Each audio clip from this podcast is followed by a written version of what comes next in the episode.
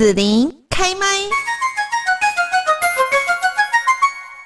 好，那我们今天呢，在节目这边哦，我们要来邀请到的这一位人物到底是谁呢？大家如果看到他，应该很多朋友会认识啊，哈，尤其是在我们这个南部地区哈。我们今天呢，邀请到的是黄启勋先生。那为什么会邀请他？就是他最近呢出版了一本书哦，这本书呢，我觉得书名是还蛮特别的，叫做《蜕变是一件疯狂的事》。然后我们就在想说，哎，到底是怎样蜕变呢？好，你可以把这个书拿起来给大家看。等一下，后面的副标“通灵老板的人生翻转笔记”哦，通灵哈，我们就会很有好奇。这样子哦，那我们呢邀请到这个启勋哈，其实大家如果看到他，就会觉得他是一个笑容满面啊哈，然后又精神抖擞啊，看起来就是一个很健康哈、很很棒的一个很阳光的人。但其实大家知道吗？就是启勋在这个长大的过程当中哦，那个你看到他的书的故事，你就知道其实很坎坷、很崎岖，好，甚至呢这么年轻就有濒死的经验，而且好像还还还有蛮。多次，对不对？对，好，然后因为这样的一个濒死的经验哦，也开启了就是启勋通灵的能力哦。那呃，他也是一个受虐儿哦。刚刚讲说这个崎岖坎坷哦，就是小时候这个故事，我们等一下请启勋来分享一下了哈。到了长大之后，其实感觉就比较顺一点，就没想到这么年轻又中风了，我都觉得天啊，嗯，好吧，上天到底给他的是礼物还是考验呢？来分享一下，你觉得是考验还是礼物？呃，我觉得都有，因为其实人生很多的礼物，它是必须经过一定的磨难，嗯，一定的经验，你才会淬炼出所谓的人生智慧出来。嗯，那我们知道那个礼物之后，上天会给你，但是过程你一定要经过，你才会蛮痛苦，你才对，你才会珍惜哦。原来这一个哦。不是只有我苦而已，大家都苦，而且你能够很深刻的体会那个苦是什么。就像我前年的中风，我就可以很深刻的体会到正在处于病痛的人，他们他们那个内心除了身体的不舒服之外，还有内心旁人的异样眼光啊，家人给你的关怀跟压力啊，因为有时候我们的关怀可能对他们来讲是个压力。所以你的周遭很多家人朋友其实都很关怀你，对。但可是对我来讲会是个压力，对，因为你会觉得我到底会不会好？如果我不好的话，如果我好不起来的话，对他们来讲是个负担。对，讲明白点就是个负担。对，没错。对，因为久而久之，人呃台语呃，我们有句话叫“久病床前无孝子”，嗯嗯，套用到年轻的身上一样，他你对家人就是个负担。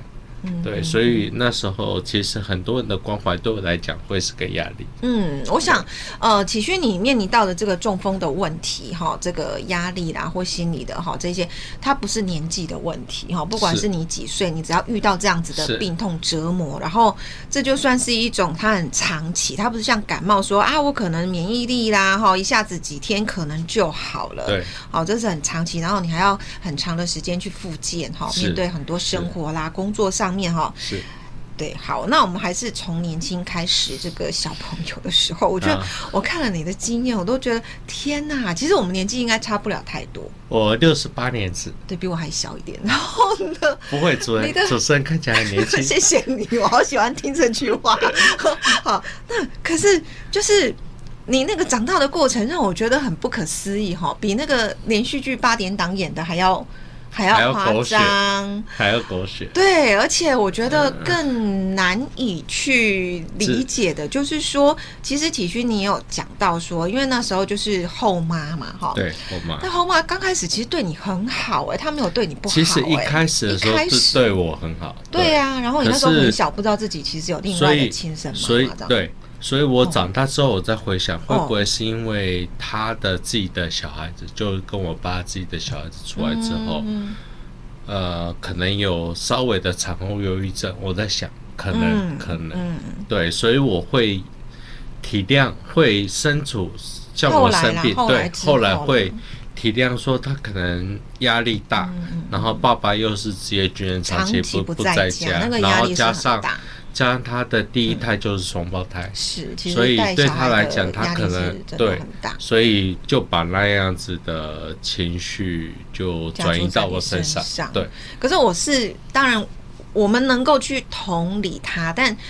虐待小孩成这个样子就不对，好好不好？我们就觉得不应该把情绪这样转嫁在，尤其是没有能力的小孩身上。所以你要不要跟大家稍微讲一下，就是说，到底你当时哈那个爸爸不在哈，然后后妈哈，我们其实不是要要骂他哈，我们只是要分享启勋小时候的真实的过程。然后这个过程其实带给你的是什么？我觉得。带给我的，嗯嗯，你说有没有成长？一定有成长，但是有没有后悔？我觉得伤害一定也是有，哎，很夸张哎。因为其实我们年纪差不多，我我觉得打骂教育就我们那个年代来讲很正常，算很正常，但但是过头了，对。对，过头了，不管是那种精神上面的迫害跟身体上面的伤害，我觉得都过头了。嗯嗯，对。那严格对我来讲，我觉得我花了很多很长的一段时间，大概将近快五年的时间，我才慢慢的走出来那一个伤痛。那这离开那个环境，我几乎半夜晚上睡觉都是噩梦。对，醒来的时间大概就凌晨的两三点。然后怎么醒来，都是在梦中就梦到自己又被打，嗯，又被怎样又被怎样，对，就会做梦起来。所以你说对我有没有伤害？我觉得有，可是对我有没有成长？我觉得也是有，因为我可以更同理心的去知道说，这些正在受到暴力、正在受到虐待的小孩，不管是小孩还是大人，大人也有可能，对，对，他们的心态，对。像我，我举个例子就好，像很多人都会说啊，现在资讯那么发达，为什么他们不会就电话拿起来就求救啊？干嘛的？那个年代没有啦。哦，不要说那个年代，现在现在一样。其实当下你完全不会想到，因为加害者不管给你身体上面的暴力也好，还有精神上面的暴力，其实也是有的。你会不敢的，不敢去对外伸出援手。你把那个你要不要？你你觉得为什么会不敢？比方说，我今天如果是因为我是女生嘛哈，如果说哎，我男朋友是一个那个家暴的，对不对哈？或者是说我是小孩，他会威胁你，他会威胁你。比如比如说像我后妈就会说，你出去不要乱讲话，你在学校也不要乱讲，你乱讲话，我回来就跟你算总账。他所谓的算总账，就是对你在暴力的伤害。对，那我发现很多正在家恐，比如说恐怖情人，他说：“我对你这样子哦，你要你要怎样？我可能会，你只要讲出去，我会伤害你的家人，然后伤害你的朋友啊，你就不敢，对，会怕，当下会怕，所以你就不敢。很，其实很多有时候那种。”外面的语言对对我们也来讲你为什么不打电话？你为什么不求救？为什么不干嘛？其实我们是不敢的，当下是不敢的。所以我在书中里面就一直强调说，如果你发现周边有类似这样的案子，你一定要很鸡婆。一次、两次、三次、四次、五次、六次去拉他，是，你不要一次一次就不做了，其实对他来讲是个伤害。所以拉他是有用的吗？我记得好像你那时候就是说，嗯，呃，因为爸爸都不在哈，职业军人都不在家，然后他回来可能也就听后妈讲你的事情嘛，他就也也不是不是很调查清楚，然后去真正理解这些事情的缘由是什么，就就听了后妈的话，所以也会教训你啦，哈，这样子。但后来你是怎么样离开那样的环境？也是因为有很鸡婆的旁边的人，对不对？哦，对他，他一直不那个，就是不不终止他的努力，然后这样对，然后甚至蛮好玩的。就曹佩兰老师，他用他真的是个很智慧的一个女性，因为他为了不让我再回去那样的家庭，他跟几个比较好的家长。就说，哎，这个小朋友大概家里的状况怎样？可不可以你这个 A 家长住几天，B 家长住几天？对，他就是规避那个法律，因为你住太久，呃，对对对对，对对对，他就问，就跟几个，所以我觉得曹佩老师他不止鸡婆，而且他很有智慧。嗯哼，对，所以我才能够慢慢的走出那个心理的心房。对曹佩兰老师就是信任，跟他讲说，我还有个叔叔，我还有个奶奶，然后曹佩兰老师才透过关系再去联络到叔叔奶奶，才知道我的状况，然后强制介入，把我带走。对。哎，可是那你叔叔奶奶那时候为什么？所以那时候打官司是你爸这边的吗？呃，对对，我爸爸的妈妈，对呀，不是你外婆那边吗？不是不是，对呀，为什么叔叔奶奶长期没有去关心到你这一块啊？其实我们呃，因为不同的家庭，我们过年过节都会回家。可是就像我说，你去奶奶家，你不要乱讲话哦，你乱讲话，我回来就跟你算总账。知道。他们会说啊，怎么那么瘦？而且去的。去的可能前一个月前半月就不会打，他不会在你身上留下伤害，顶多就是说，啊，奶奶看到我就说怎么那么瘦，然后后妈就会跟他讲啊，他就不爱吃东西呀，挑食啊什么的，对，要用这个方法。哇塞，好，原来有这一招，那 那。就是启勋小时候真的受虐哈，这个蛮严重的，以至于甚至有几次是到濒死的状况哈。是，所以就神佛来帮助你陪伴你了，对不对？对。开启那个通灵的能力，要不要跟大家讲一下这是怎么来的？呃，我记得我第一次的濒死节，其实我当下我不晓得是濒死节，那一天是什么状况？大概是晚上的时间啊，我忘记我那天犯什么错。我后妈就拿起藤条，对我身体除了头部、脸部没有打之外，身体上下盖住的都可以打，就对。对，全身上下无差别的攻击，然后突然，你大家都知道那个，你有被藤条打过，很痛，非常痛。突然间我不痛了，突然间。就当接下来发生，感觉都没有了。对，就是不痛。然后再就是我听到我后妈骂我的声音是那种很空洞的，一个房间里面什么家具都没有的那个声音会回音的空洞。然后再接下来我看到我正在被我后妈打。哦哦哦。对，我我大概就飘在半空中，然后看到我正在被我后妈，然后当下就有一个声音传进来我耳朵说：“你时间还没有到。”赶快回去。嗯嗯，对，他那个去音一一消失不见，然后我又开始痛了，又开始被打。我也是长大之后我才才知道说，哦，其实那时候我是灵魂出窍。对，然后接下来的大概不是每天晚上，但是一个礼拜会有三四天，大概就晚上他会到我梦里来，就开始跟我讲一些。比如说因果啊、业报啊，讲一些人生道理啊，这一些东西，这也间接让我影响到，哎，我的国文能力很好，因为他讲的东西是比较深入的，可能会穿插一点文言文之类的，对，成语啊、文言文，对。那可是我我想说。这样的一个陪伴，当然对于受虐的状况下，我觉得是好的陪伴。但后来你有没有怀疑说自己会不会是精神的问题啊？有所以什么什么的。所以慢慢的，其实其实我在学生时代，我开始因为大量的接收知识，是就就到妈妈那边去了。啊，对，然后同同学之间、朋友之间，你资讯越来越发达，你会发现说，哦。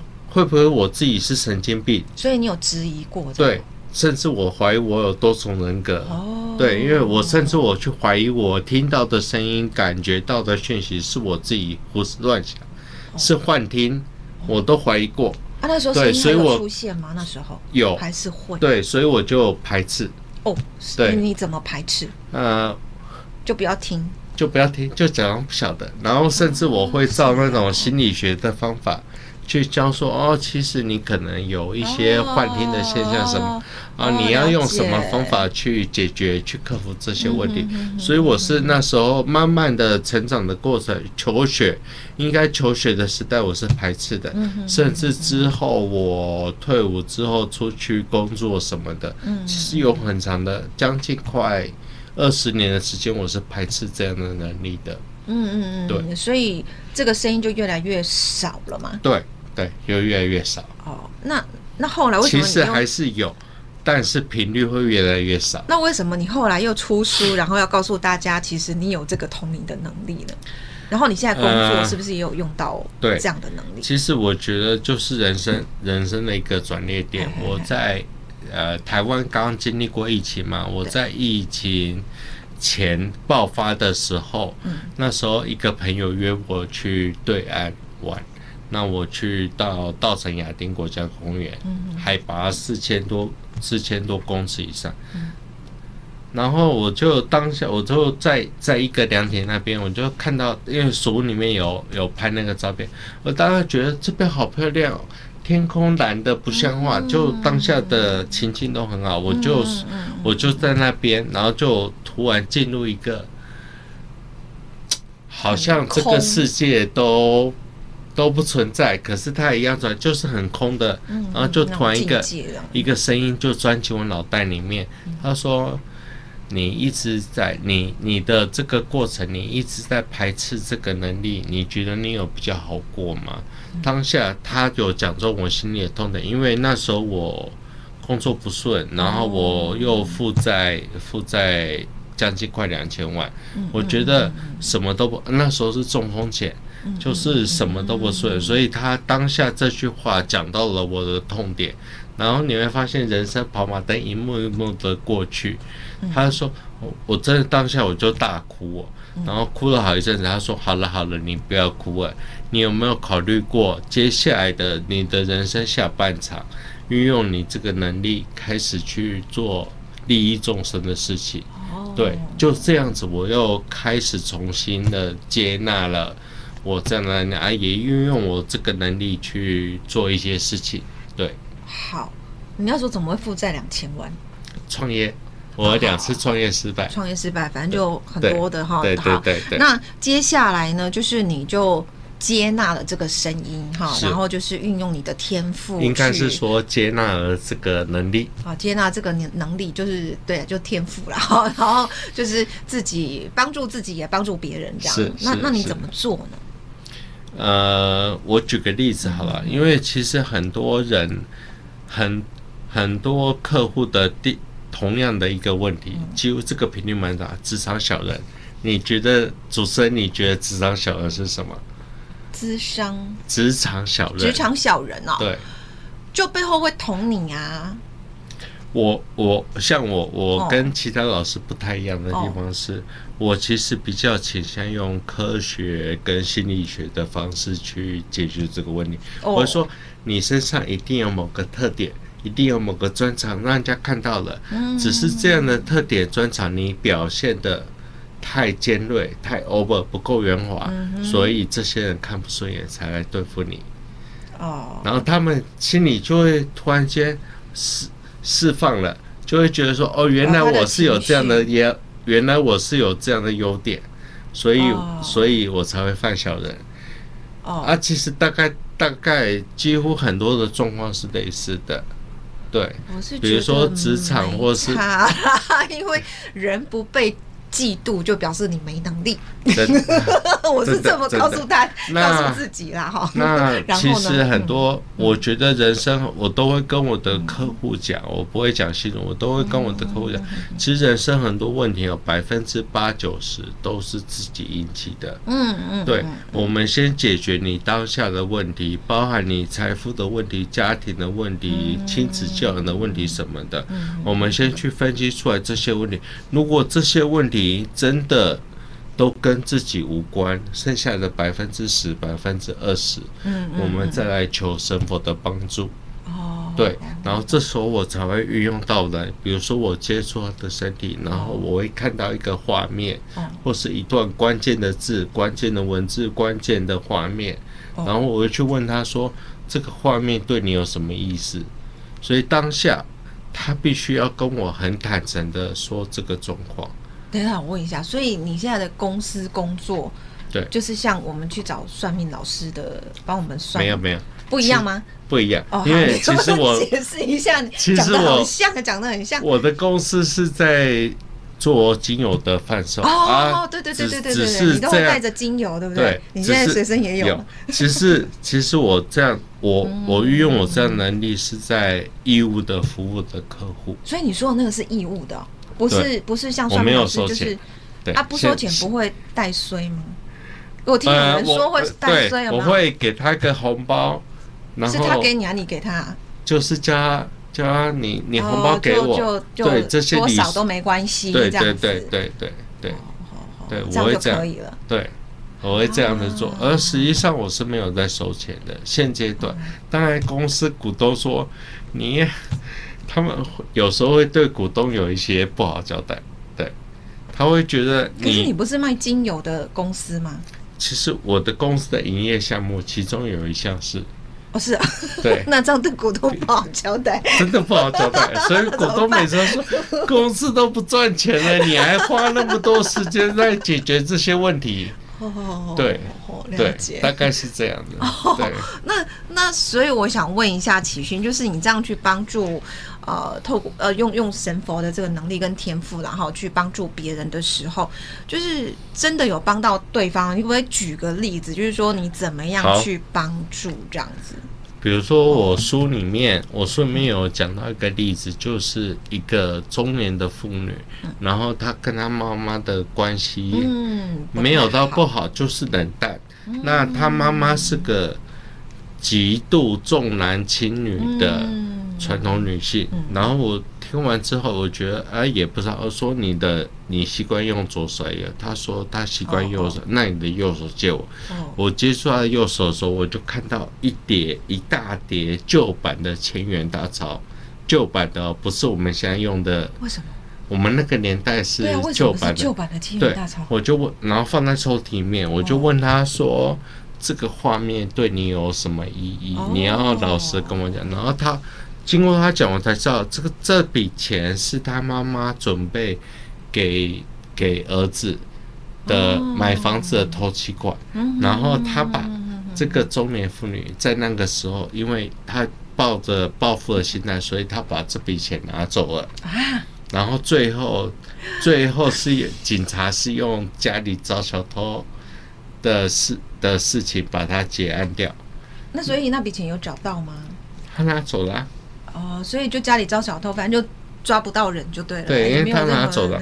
然后是哦，他我我大概也大概知道神佛要传达给他的意思是什么。呃，这边就直接讲，其实我们人生要跟自己和解，我们不要去奢求说一定要对方怎么做怎么做。然后我就跟那个中年妇女讲，其实你回家，你回家只要做一件事情就好，准备一张白纸。完全白的纸哦，上面没有任何的图案跟字文字，然后用原子笔把你觉得你想要跟妈妈讲的话，还有你觉得很对不起妈妈的事情，把它写下来，完整的写下来。我，然后他说：“哦，你要我把这个自白书给我妈妈看？”我说：“没有。”写完之后，你到庙里面买一份金纸。跟这个庙的主神禀告完，真诚的忏悔之后，把它化掉就好了。那我教他这样的动，我说接下来你要做的是，你的生活都不用做任何的改变。哦。然后大概一个多月之后，我接到他的电话，他说：“哎，很很奇怪，他跟他妈妈的关系，哎，会嘘寒问暖的，会就比较比较没有冲突的，比较也比较没有冷淡，就开始热络起来。”哦，对，那我要问一下启勋，就是你刚刚帮这一位中年的呃妇女，对不对？好，那那个画面浮现，当然就是神佛给你的能力。可是那你怎么知道说怎么跟他解释啦，然后跟他沟通啊，然后也知道说，哎，那接下来你做什么事，可能就可以对你的这个母女的关系是有所化解？是是你的直觉，还是一样是神佛告诉你的这样？两个方向，一个是我的人生经历哦。然后另外一个是神佛的给的旨意，哦，然后你就帮他翻译，告诉他这样。对，我觉得，呃，我的人生经历啊，不要说真的很丰富、多彩多姿，还是我觉得我的人生经历为什么会经历过那么多苦难，对，跟这个能力也是有关的。因为如果我没有经历过这些的话，说不定我没有办法体会这么好的中间。呃，鸡婆的人，对，当下我可能没有办法那么好的去解决他的问题。哦，对，可是那那你可以去当鸡婆的这个翻译的哈中间人，但你的生意就没有直接赚钱，所以我就常常被股东骂啊，就说公司都不赚钱，你还花那么多时间在做这些事情，啊我，我我就跟股东讲，其实我们是在做。好的事情，嗯，是啊，是好的事。我们就是无形的那个财富啦，哈，对不对？我们当下，我们当下解决他的问题。我们不只解决他他的问题，因为我还种了一个善的因在他心里面。因为他，我跟他讲，我会跟他讲，其实你来找我，没有什么，我没有什么玄奇的力量可以帮助你。这些事情完完全全的是你自己在帮你自己。我都一直在强调说。你要跟你自己和解，因为唯有你跟你自己和解，你的人生才会慢慢的圆满。所以他也会带着这样的工具去影响他周边的人。对，我觉得我是在种一个善的因。给他、哦、对是好，今天我们就访问到黄启勋哈。那在我们南部地区，大家比较多朋友是认识启勋的。那今天呢，启勋也特别，就是他现在是作者哈，然后跟大家分享他呃，就是从小哈所经历的一些受虐啦，或者说不顺遂的一些事情，然后呢，这一些也导致他呢。有了一些蜕变，好，那这些蜕变呢，就分享给大家哦。蜕变是一件疯狂的事，哎，通灵老板的人生翻转笔记，哈，那里面我想启勋的故事，你知道，我有时候都觉得说，哈，看人家这种很难过的真实经历，我觉得其实很难过，但我们在旁边看的好像就是故事，对，很好看。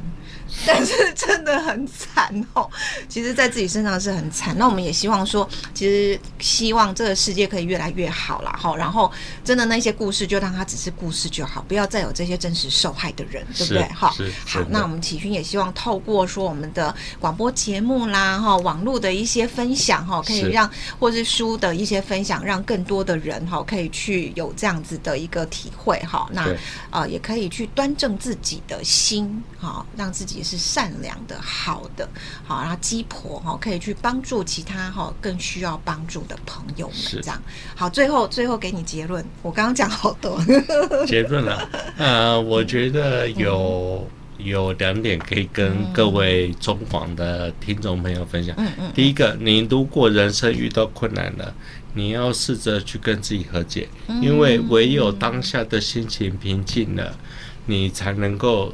很理智的、很理性的去思考你当下遇到问题，这是第一个方法。第二个方法，我刚刚有提到，就是如果你觉得，呃，你经历的第一个方法之后，接下来就是一张白纸，你把你的事情写下。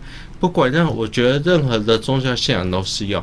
你如你如果是天主教徒、基督教徒，你可以就是拿张白到教堂里面去跟你。跟主耶稣基督跟神父告解，是对当下，其实你会得到，你会觉得很奇妙，真的很奇妙。当下你就整个就豁然开朗了，嗯、那个感觉就很奇妙，真的，你们要试试看。对，就提供这两个方法做结论。对，好，那我们今天就谢谢黄启勋好上我们的节目来分享他的故事了，谢谢启勋，谢谢谢谢主持人，谢谢中广的听众朋友。谢谢谢谢你收听紫琳的节目，欢迎订阅关注紫琳开麦。紫琳也想听听你在听完这一集节目后有什么想法或感受，欢迎留言分享或前往紫琳的官网内指天生来逛一逛。我们下次见。